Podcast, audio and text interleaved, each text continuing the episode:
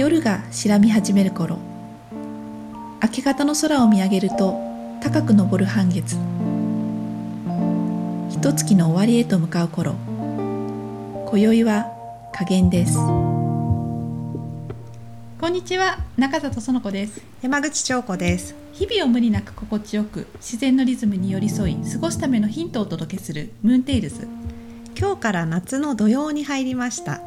土曜については何度かムーンテイルズでも取り上げてお話ししてきたんですけれども改めておさらいすると新しい季節が始まる前の18日間が土曜の期間となります。秋の始まり立秋が今年は8月7日なので夏土曜は今日7月20日から8月6日までです、うん二十四節気でも間もなく大暑という最も暑い時期に入っていきますね。今年はとにかく早い梅雨明けとともに全てを焼き尽くすのではないかと思うほどの暑さにしばらく思考も動きも停止し,、ま、してしまっていたんですけれども体はなんとか環境に慣れていくものですよね、うん、この暑さの中で涼を感じられることどんなことをしていますか、うんとにかく暑かったですよね、うん、もう暑さのあまり本当にちょっとこう水に触れたいなっていうような気持ちがあって、うん、あの私は朝晩の水やりだったりとか植物の霧吹きなどに加えて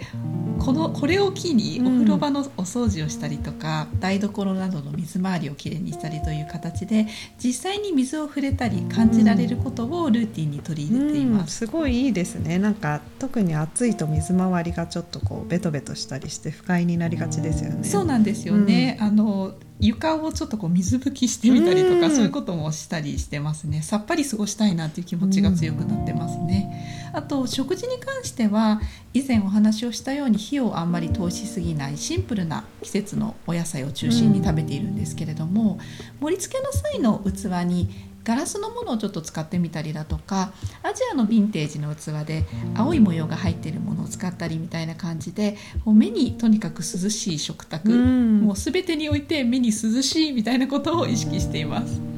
そして私たちにとって夏といえば欠かせないものとして藍染めの製品がありますよね。うん夏に限らずで藍染めのものをよく使っているんですけれどもやはり暑くなると手放せなくなって自然と手にしていることが多い気がします。うん、そう本当にそうですね私たちが愛用している藍染めの布製品はタイで作って染めてもらっていますチェンマイの郊外の山あいにある小さな村の無農薬栽培されているコットンと自然栽培の藍で染めた布製品を伝統的に作っている少数民族のカレン族の人々とその手仕事に出会った日本人の女性の優子さん。という方が始めたプリクル愛の布製品との出会いが私たちと、まあ、愛の始まりという感じです。もともとはシャリマのロースイーツパティシエであり世界74カ国を旅した世界のご飯を作る食べ人のりえちゃんがプリクル愛のタオルをもう絶対に2人が気に入ると思うっていうふうに紹介してくれたんですよね。はいプリクル愛の布製品を使った初めの印象はどうでしたか、うん、あの愛だけどおしゃれだなっていう、うん、とちょっと変かもしれないんですけれども藍染めっていうとどうしても純和風でちょっとこう敷居が高かったり、まあ、実際も値段が高いみたいな感じだったり逆にちょっと素朴すぎるかなっていうような印象だったんですけれどもプリクルアイの製品はどれもシンプルかつとても可愛いんですよね。うん、デイリーに使うのに最適なものですね。うんプリクル愛のホームページに愛の歴史について書かれていたのでちょっと紹介したいなと思ったんですけれども東南アジアから中国にかけて自生するタデ科の植物歯にインディカンという配合配糖体が含まれ染料植物として藍染めの原料となるほか解熱殺菌の漢方薬としても人々の生活に昔から伝えられてきた植物だそうです。古くエジプトのテーベ遺跡で発掘された紀元前2000年頃のミイラに藍で染めた麻布が巻かれていたそうでその後藍染めはインド中国へと広がっていったそうなんですね。インド原産の青い染料としてインジカンというふうに呼ぶようになりこれが藍の代名詞インディゴというふうになったそうです。そうなんですね、うん、こんなにあの歴史の古いものだっていうことを知らなかったです、ねうん、そしてこの解熱とか殺菌作用っていうことなんですけれども、うん、確かにそういう効果は使っていても感じますね。愛は抗菌消臭作用がとても強いと感じるのが、ムシムシした夏場でも他の布製品に比べると生乾きの匂いが発生しにくいんですよね。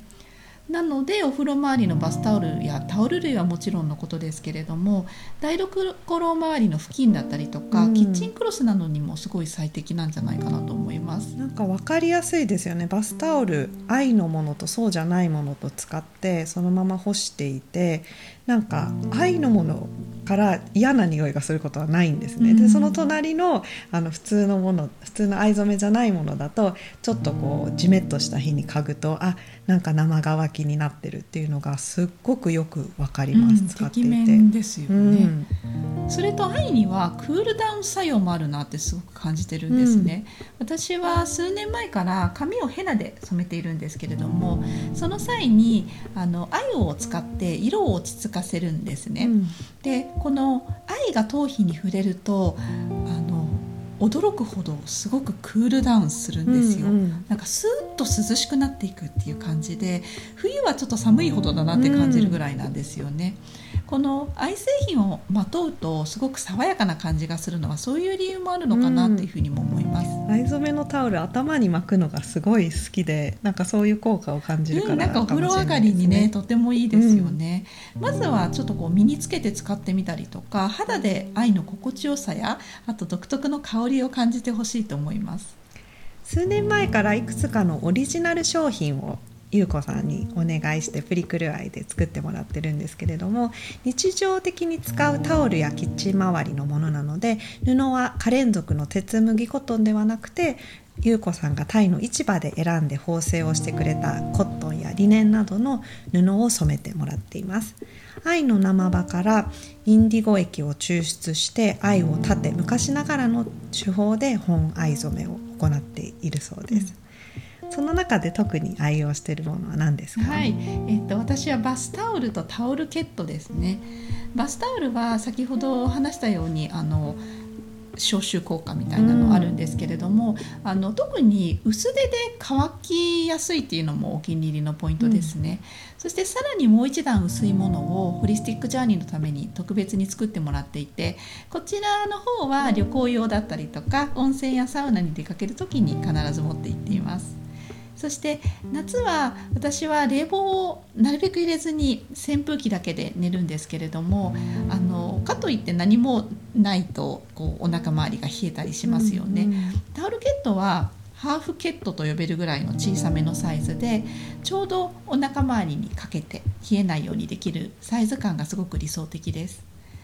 先ほどお話しした際のこう寝苦しい時にも触れた時にクールダウンするっていうような感じもとても気持ちが良いですね。ね、汗をかくので躊躇なく洗ってもいいのとあと使って洗うほどに味わいが増してくるので愛着が増してきますよね。本当そうですね、うん、そしてつい先日一番初めに買ってずっと長く愛用していたバスタオルがちょっとこうあのくたっとしてきたのでタイに送って染め直してもらいました。一段と深い愛に染まってちょっとタオル自体もふかっとして新しいタオルによみがえったようですごく嬉しいです。こうやってね気に入ったものをまたこう再生してくれるっていうのもすごく魅力的ですよね、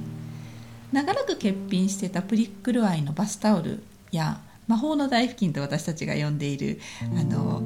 さまざまなものに使える多様布みたいなものですね。それとリネンクロス。そして夏にの夜に快適な私のお気に入りのハーフケットが7月の29日30日にツリー・オブ・ライフで開催する名護市のムーンマーケットに並びます。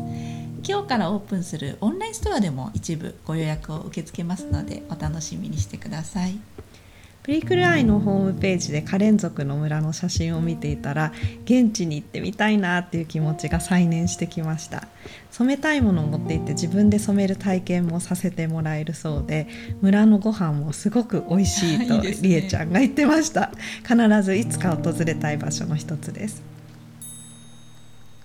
名護市のムーンマーケットを7月の29と30の2日間開催します今日のエピソードでお話ししたタイの藍染め商品と夏のお野菜ひんやりスイーツや甘酒ドリンクそして名越しのスムージークレンズキットを販売します。そして両日とも生甘酒を体験するミニワークショップを行います。甘酒は暑い夏を元気に乗り切るための必需品です。火入れをしない作りたての生甘酒を試食して簡単で絶品な夏のアレンジレシピをご紹介します。涼を感じるものを集めた真夏のムーンマーケットにぜひ遊びにいらしてください。ワークショップのお申し込み方法と詳細はこのエピソードのページにリンクを貼っておきます。次回のムーンテイルズは新月に和暦の文月のお話です。